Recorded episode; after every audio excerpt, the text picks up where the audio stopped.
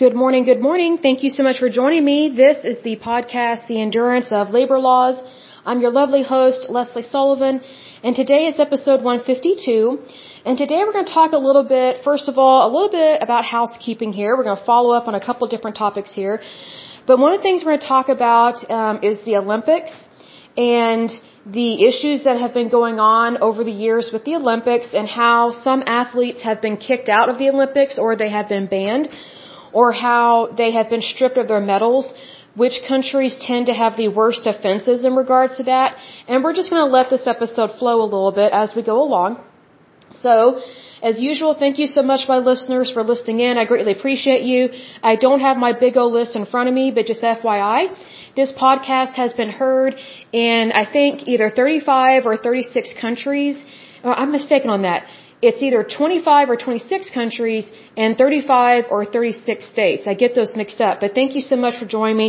I greatly appreciate this is growing and growing and I will double check that number come tomorrow when I can get into my system because it is charging at the moment.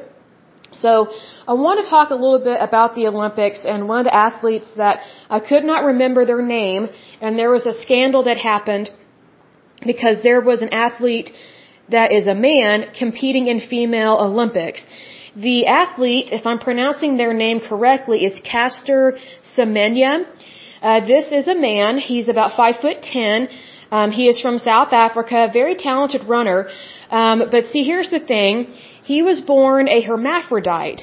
And I guess that word is not really used so much anymore. He is called a intersex athlete or an intersex um, man or human being. And here's the thing, he was born with both male and female anatomy, and so he was assigned female anatomy at birth. However, genetically, his DNA is that of a man. So whenever he hit puberty, he very much grew like a man, not a woman. I don't know what all was done um, physically in terms of surgery down there. Not my business. I wish him well. But he was assigned female uh, genitalia. However, he never really grew breasts or anything. And so he grew up uh, basically growing as a man because he was producing more testosterone than a woman because his chromosomes are that of a man. Well, he was competing in female sports because he was raised as a girl so also, I just want to mention this. South Africa is a very corrupt country. And also, I don't know what kind of health care they had back then. I think he's 31 or 32 years of age today. And, um, here's the thing. I don't know what kind of health care system they have or had back then, so I don't know if they really knew what they were doing when they assigned his gender. But obviously, he should have been assigned male genitalia, considering that he is a, a boy, not a girl. But anyway, um, so his parents knew that he was a boy and that he was growing as a boy, not a girl, even though he was assigned female genitalia.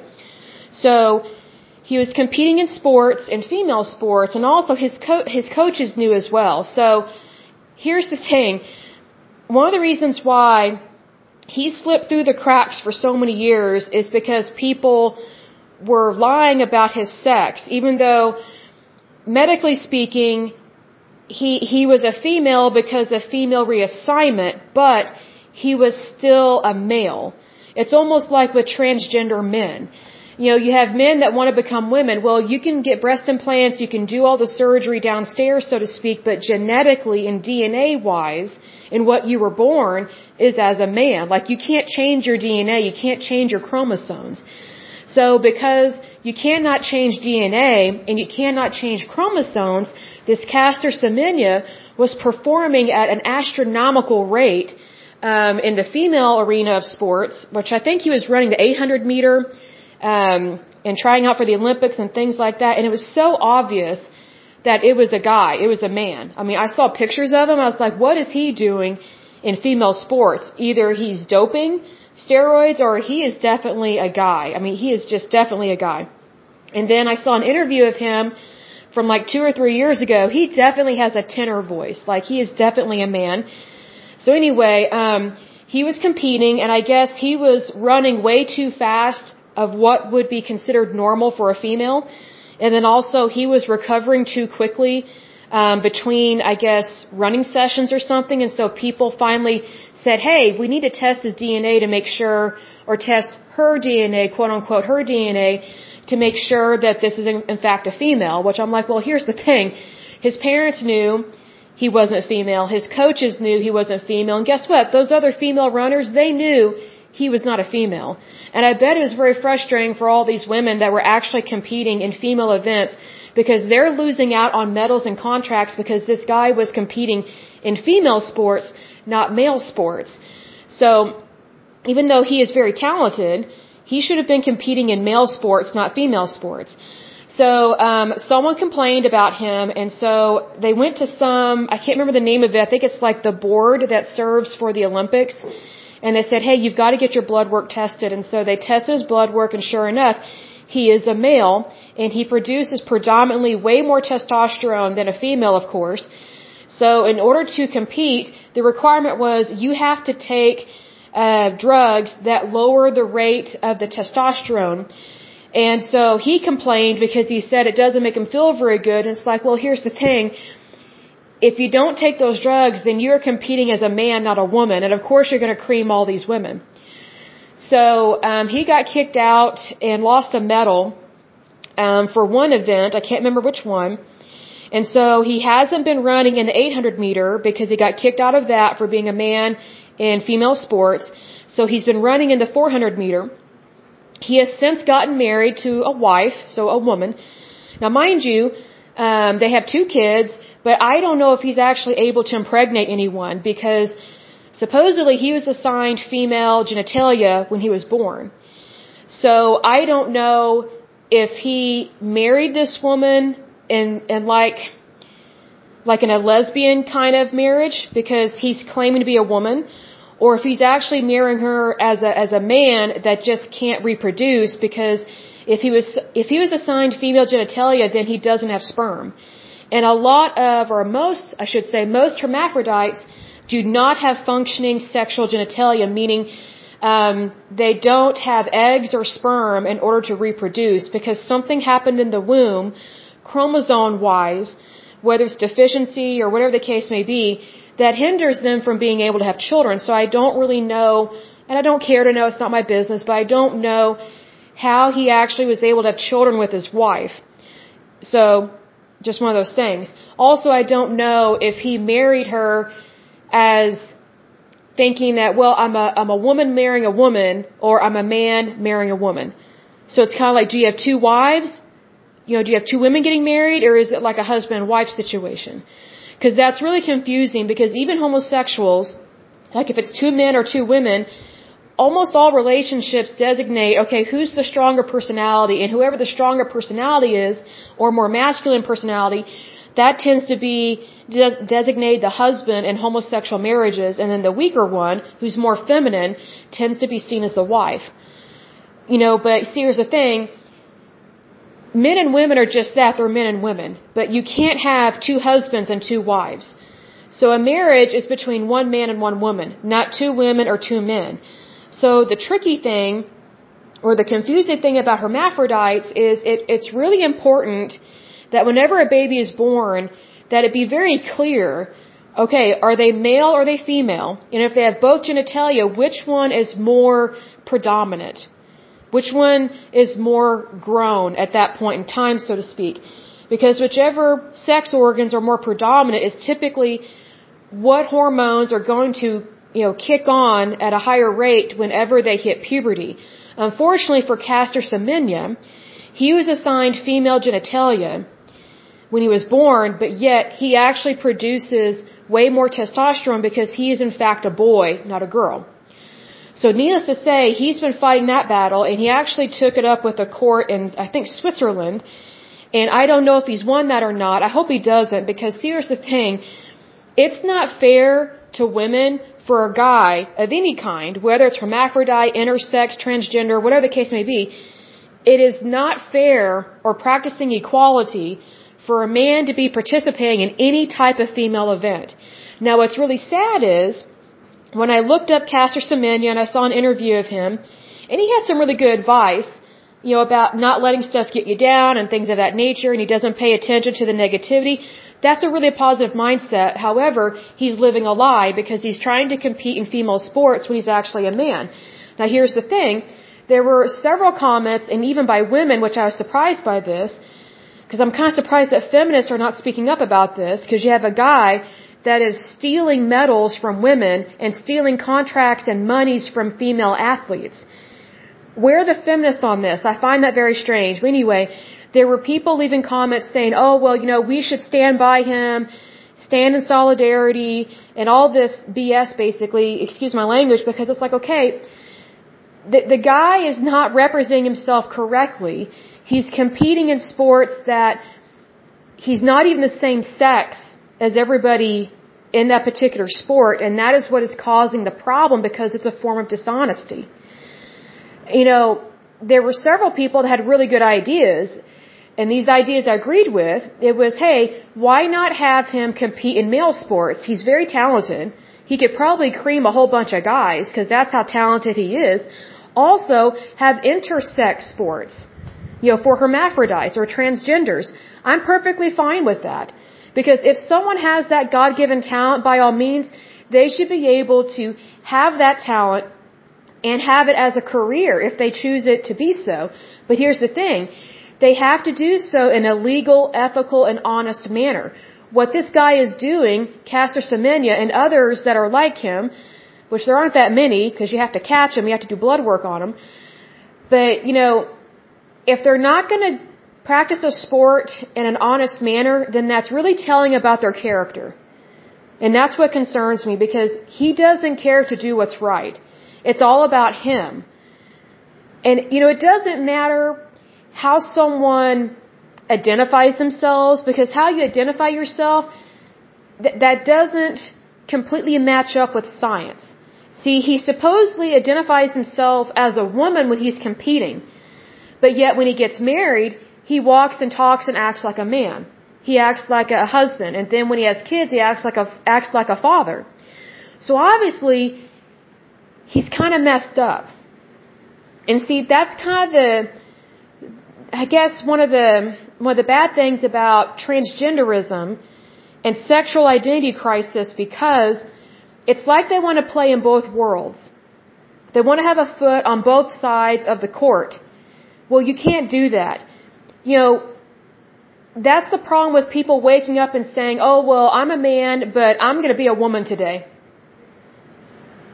And then come a year from now, oh, I'm a man today. You know, it's not interpretive. Sex is not interpretive. It's what you're born.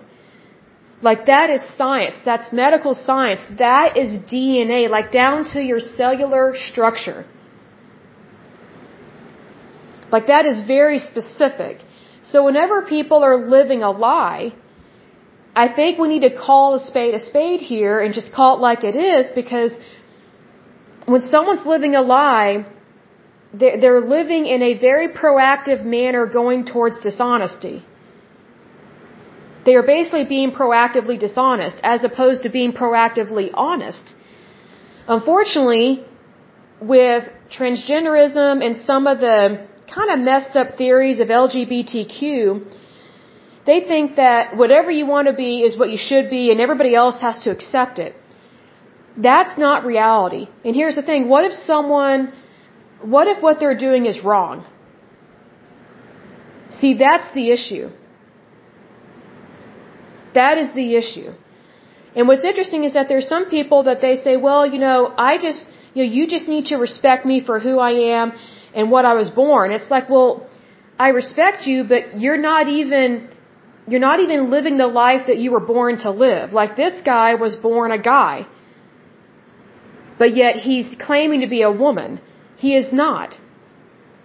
This led me to looking up, okay, who else has had some problems in the Olympics? Oh my goodness. Came across a huge list. I mean, huge list of all these athletes not all of them are intersex athletes. Most of them have been stripped of their medals because also of dishonesty, but in regards to doping. Like performance drugs, that kind of thing. So what's interesting is that if it's wrong for these athletes that are not intersex athletes to use dope and to use performance enhancement drugs, then how is it okay for a man to compete in female sports, but yet he produces way more testosterone and has a higher performance rate? And it's not natural for that event. See, that's why what Caster Semenya did was wrong and unethical, and is still wrong and unethical.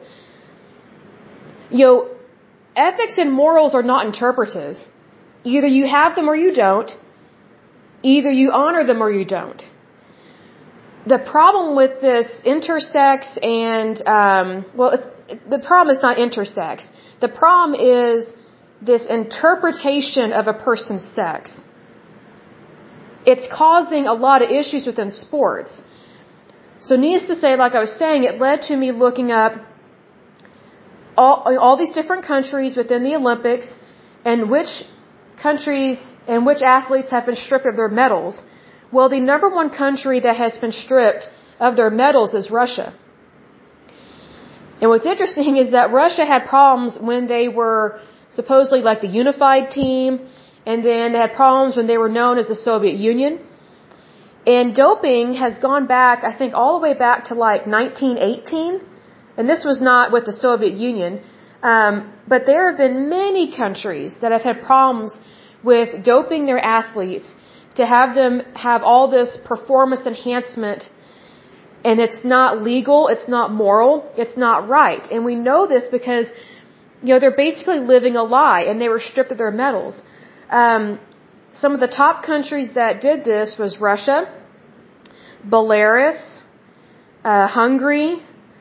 There was another one.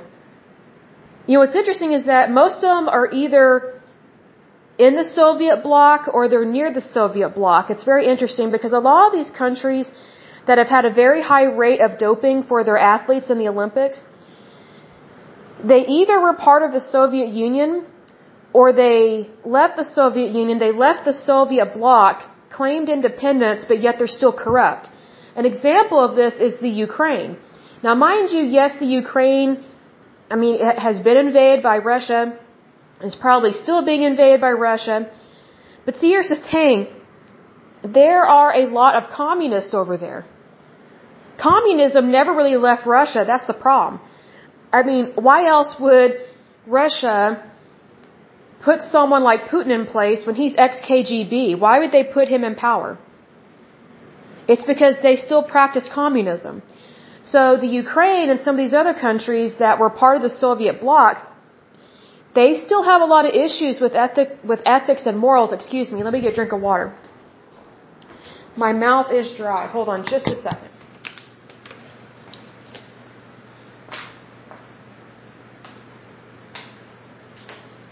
Okay. So here's the thing. When I looked up all these countries, it was shocking to me how much corruption there is in the Olympics. And this is why we have a board that serves over the Olympics and why they have rules, laws, and regulations about what is considered acceptable and not acceptable. It's very important because if you don't have a board to enforce these things, then there is so much corruption and no one will ever really know who should have rightly won these medals. Because now, nowadays, whenever someone wins these medals, it usually leads to a, a lifelong career of success, contracts, and monies. So that's why it's so important that the right thing be done every single day and to live with integrity. What's really sad is uh, I think it was the Olympics of 2008. I'll have to double check my list, but there was one year, um, there were so many athletes. It was just a huge list from almost every country, even the United States. There was so much doping, it was unbelievable. I mean, it was like the doping season. It was so sad that all these athletes did some type of performance enhancement drug and they lost a lot of medals because of it. I just thought, you know, that is so sad. We have that many people doing that many drugs when they already have a God given talent, but they're so obsessed with power and winning, they are willing to lie about it. And also, I don't think they realize what they're doing to their body whenever they dope like that. It's very hard on the liver, the kidneys, the lungs, the heart, and the brain. I mean, some of those performance enhancement drugs are not safe to take, but yet they do it anyway. It is so sad. Let me get another drink of water. Hold on just a moment.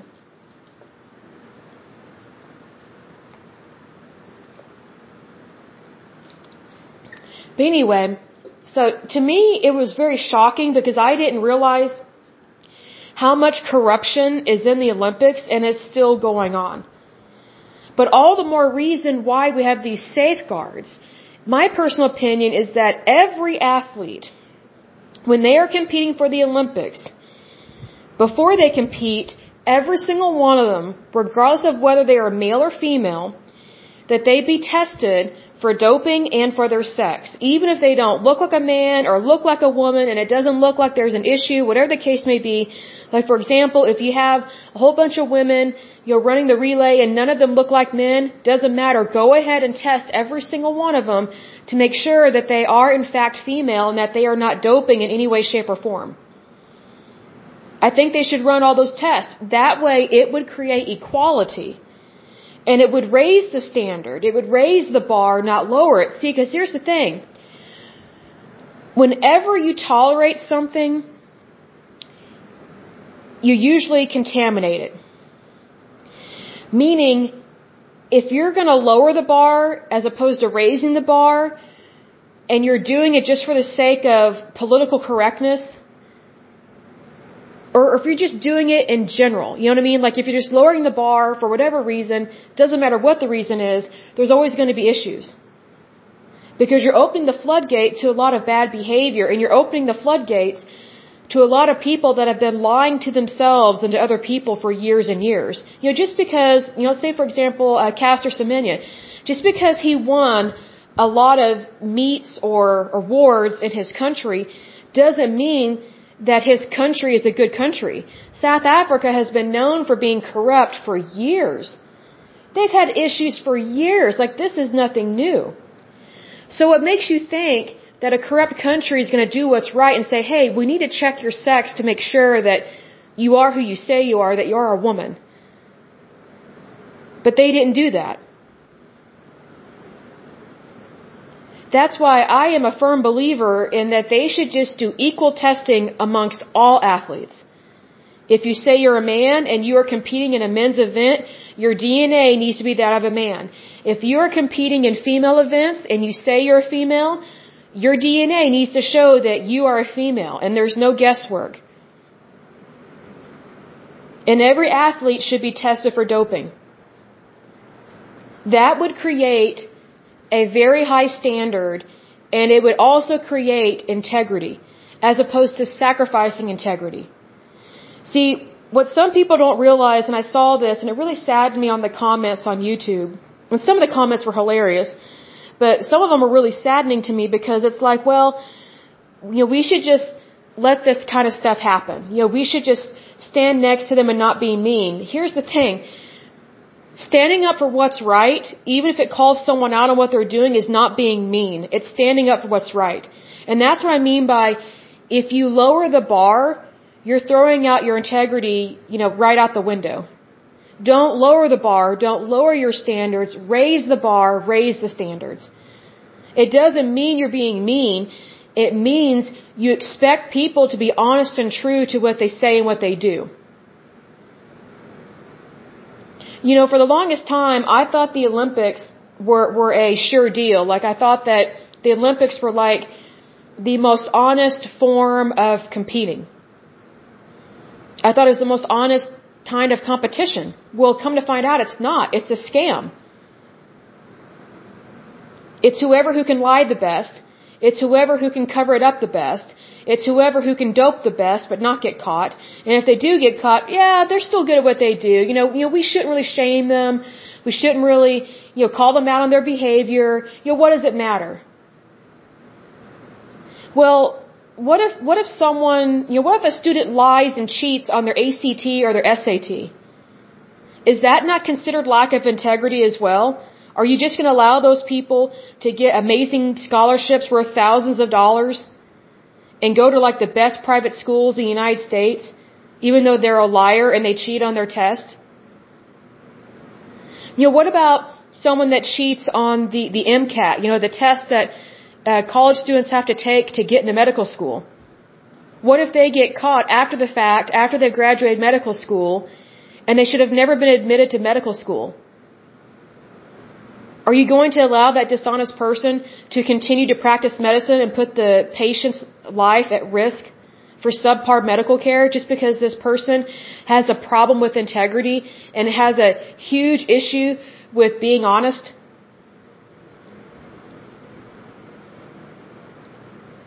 Like, what are we going to stand up for?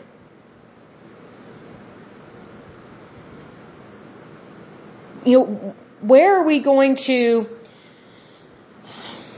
this saddens me. I'm, I'm, I'm so saddened by this that it's hard to speak, but it's just one of those things that, well, let me say this. This is probably a better example.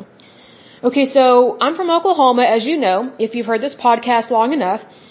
We have had amazing athletes come out of Oklahoma. We have amazing men and women that live here, that are from here, that do great and wonderful things. One athlete that I always looked up to, and I still look up to, is Shannon Miller. As far as I know, she didn't dope or do anything like that. Shannon Miller was an amazing gymnast that competed um, very competitively and joined the Olympic team and did amazingly well. When I was a little girl, I very much looked up to her. I thought, I want to be a gymnast just like her. I actually took tumbling and gymnastics. I totally sucked at it. Excuse my language. I had to acknowledge I was not limber at all. um, not like that. I mean, I can do ballet, but you know, that's different than doing gymnastics. And I would get dizzy very easily by doing flips and spins and things like that. And it was very, it was difficult for me to keep my balance on that, that balance beam or whatever. So I was like, okay, wake up call. This probably isn't for me. But I still looked up to her. So here's the thing. Who are kids supposed to look up to as mentors, as someone to aspire to be like. If we have athletes that are not who they say they are, and we have athletes that are corrupt, dishonest, lack integrity, and lie all the time.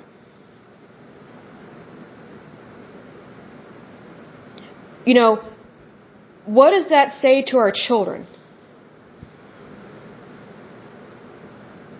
That's where this saddened me. Because the Olympics and these athletes, they used to be of integrity. Because they do put a lot of work into it. I mean, it's definitely a sacrifice. But what kind of example is it to kids, to teenagers, or even to adults? You know, what kind of example is it if these people are not who they say they are and they lie, cheat, steal, and they don't have integrity. They, they don't practice honesty. They don't have ethics. They don't have morals.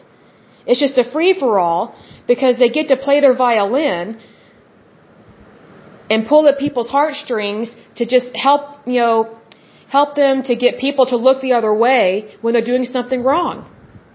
Here's the thing. I've said this before. Everybody has a violin, but not everybody plays it at the same volume. You know, just because someone is born a certain way, whatever way that is, not my business, whatever way they are born, that does not give them permission to break the law, to skirt the rules, and to be dishonest. If anything, it should encourage them to live honestly and to not give up, to do what's right. Regardless of your circumstances, do what's right. But that is not what is happening in the Olympics. That is not what is happening with hermaphrodite athletes or hermaphrodites in general or intersex athletes. That's not what is happening with transgenders or transgenderism or transgender athletes. They think that their sex and their their words, their lifestyle, and that integrity and honesty is interpretive. It's not interpretive. It's either one way or it's not. It's black and white, yes and no. And I guarantee you, a lot of these athletes are being dishonest, whether it's from claiming to be a woman when they're a man or maybe they're doping and things like that, they are in for a really rude wake up call if ever they get called into court. Because there are definite rules, laws, legislations, and regulations in the law of the land, whether it's in the United States, or if it's in Switzerland, or even Russia, wherever it is. See, good laws and good regulations are not based on feelings. They're not based on emotional decisions. It's based on wisdom and common sense and doing what's right day in, day out.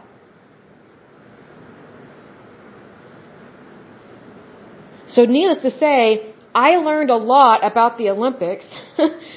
I don't have the same opinion about it as I did before, but I look at it this way. The Olympics, it's definitely lost its luster. It's lost its integrity, but what I've learned over the years is that it can always get better. It can always get better. So I very much look forward to the Olympics and the Olympic board standing up for what's right, protecting the integrity of the game, protecting sportsmanlike conduct, and just doing what's right in general. Because that's very important. I also think the, the Olympic board, they should call out and ban bad coaches. People that lie for their players. You know, there's, there's loyalty and then there's dishonesty. There's nothing wrong with being loyal to, to your team players. There's nothing wrong with being loyal to your athletes that you're coaching and you're training, but when it goes too far is when there is lying and deception. Because a coach is someone that is supposed to coach someone to being the best version of themselves. But if the coach is actively participating in dishonesty, and protecting the athlete for being held accountable for something that they did that was wrong, then that's not being a good coach. That's not being a good mentor. That's not being a good example. I never thought I would say this, but sometimes it seems like good coaches are hard to find. It used to not be like that. You know, to be a coach, it used to mean, it used to mean something back in the day. It used to mean that they want what is best for the player and the game and the team. Because you protect the integrity of your society in every role that every person has. You know, I'll give an example of a bad coach and I'll, I'll close with this. Let me get another drink of water. Hold on just a second. I feel like the air is really dry.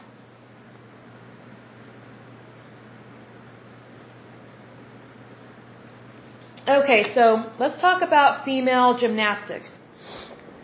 So here's the thing. There is this coach, I can't remember his name. He was a pervert. He was pervy. He has since been banned and he has gone to prison for the things that he did to these little girls and these teenagers.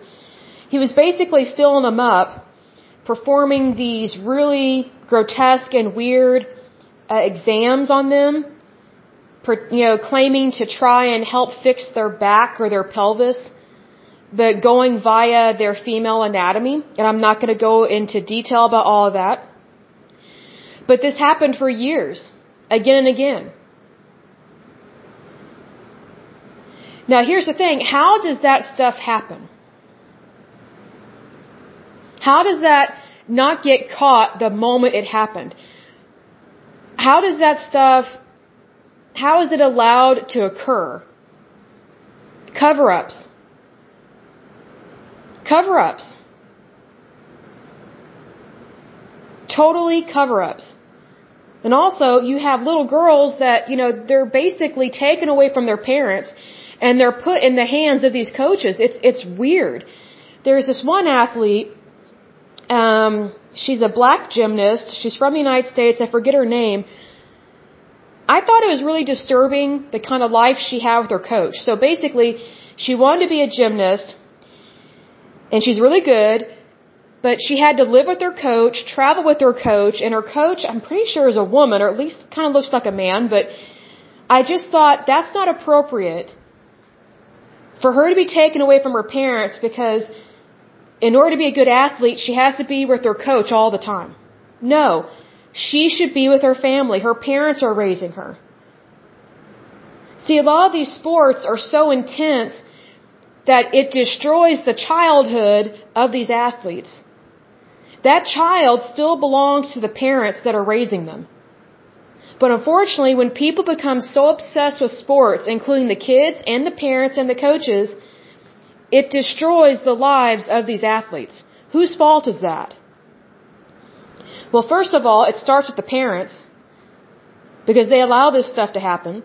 Then you've got these really weird coaches that think that they should control everything about these athletes. Their, their personal life, their social life, their physical life, their school life, everything. That, that is not appropriate in any way, shape, or form.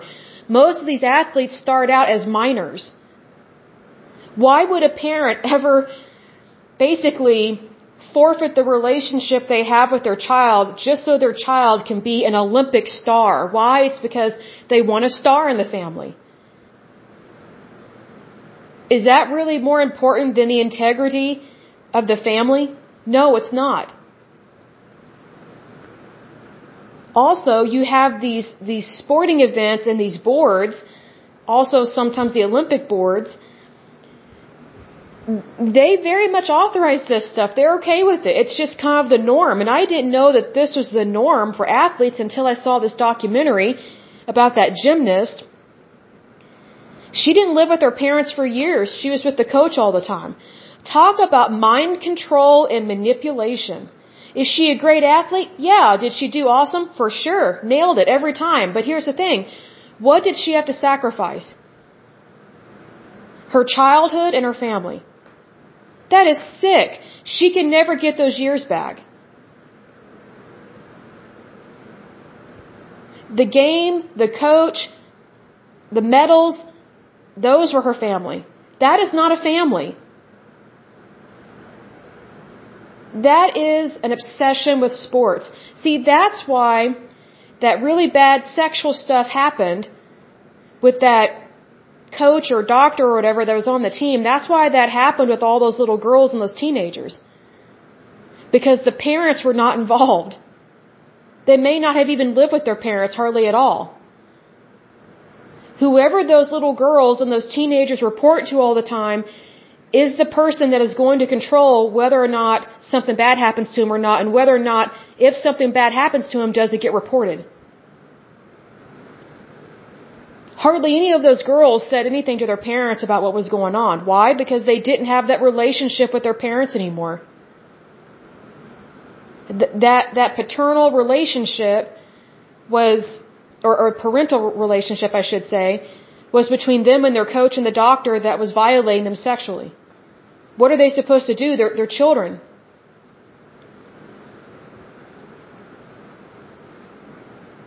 I mean, stuff like that should never take place. So needless to say, when you look at all these facts and you look at everything that has been going on, it shouldn't be surprising that there are issues with sexual assault taking place on minors, doping taking place with across the board uh, from almost every country in the Olympics, it is still shocking to me that there are men participating in women's sports or events or athletes like that. I just don't get it.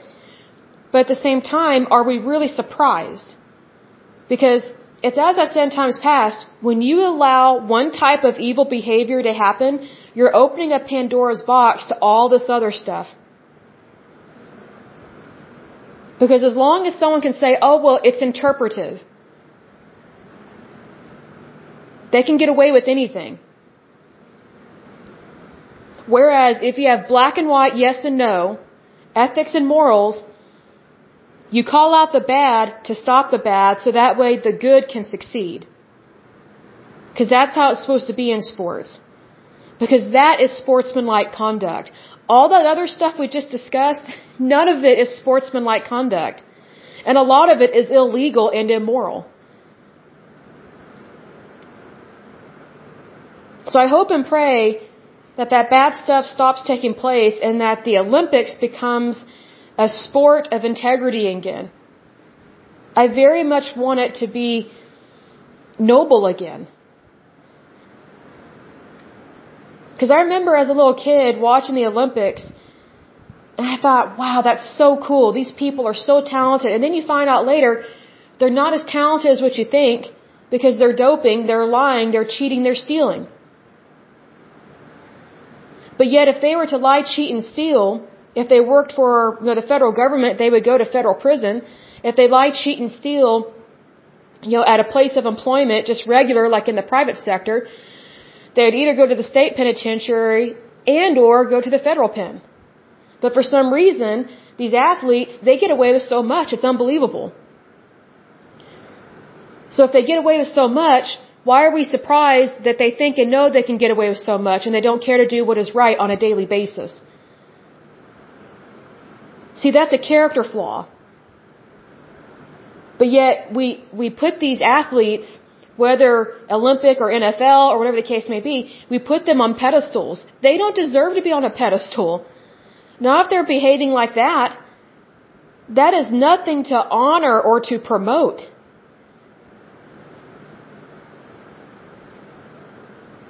You know, what people don't realize, whatever bad stuff you tolerate is the very thing that will cripple your society and ruin it.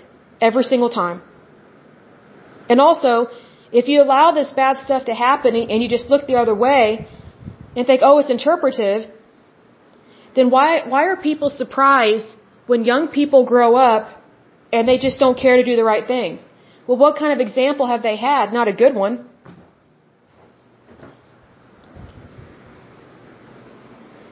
You know, I think sometimes people forget that once you reach the age of 18, at least here in the United States, you are no longer a minor. In whatever you do that breaks the law, you will be tried as an adult. It doesn't matter how cool you are, how much money you have, or how good you are at running, or how good you are at football. The laws of the land are just that. They are the laws of the land. So needless to say, I think more people need to read the Bible. And there may be some people that scoff at that and laugh at that, but I'm like, well, really, you know, we are one country, one nation under God.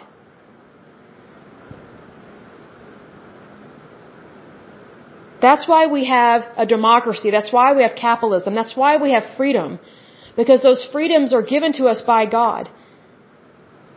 But if you practice all this immoral and illegal and, really bad behavior, you know what? The ungodly are just that, they're ungodly. So why are we surprised when this squirrely stuff and this weird stuff happens when ungodly people do ungodly things? Everything we do in our life should be that of integrity and it should be good and holy no matter what. Even if you don't get the gold medal, the silver medal, or the bronze medal, everything we do should be of integrity. And it should be holy. That doesn't mean be a religious nutbag. It means just doing what's right on a daily basis. Why? Because that's what we're supposed to do. You know, like for example, no one likes a dirty cop. So if it's not right for a cop to be dirty, then why is it okay for these athletes to be dirty? How come they're making millions and winning these medals and, you know, traveling all over the world? You know, on this show, we call a spade a spade. If it's not okay for law enforcement to lack integrity, then it's not okay for athletes of any kind to lack integrity. Because if you sell out your integrity, you have nothing. You have nothing. You're basically a sellout, and it's not for something good. So I say, do good, not bad. Do good. Take baby steps towards it. And here's the thing these people that lie to themselves and just think that they can do whatever they want, whenever they want, however they want, it will take some time to start behaving in the appropriate manner and to start telling the truth because the longer someone lives a lie, the harder it is for them to start walking in the truth because it's a habit, it's a choice, it's a way of living. But it is possible to turn over a new leaf and do it God's way and live a good life. Have honesty, you have integrity, have morals, have values. It never hurts to do the right thing. I will go ahead and end this podcast, but as usual, until next time, I pray that you're happy, happy, healthy, and whole. Have a wonderful day and a wonderful week. Thank you so much. Bye bye.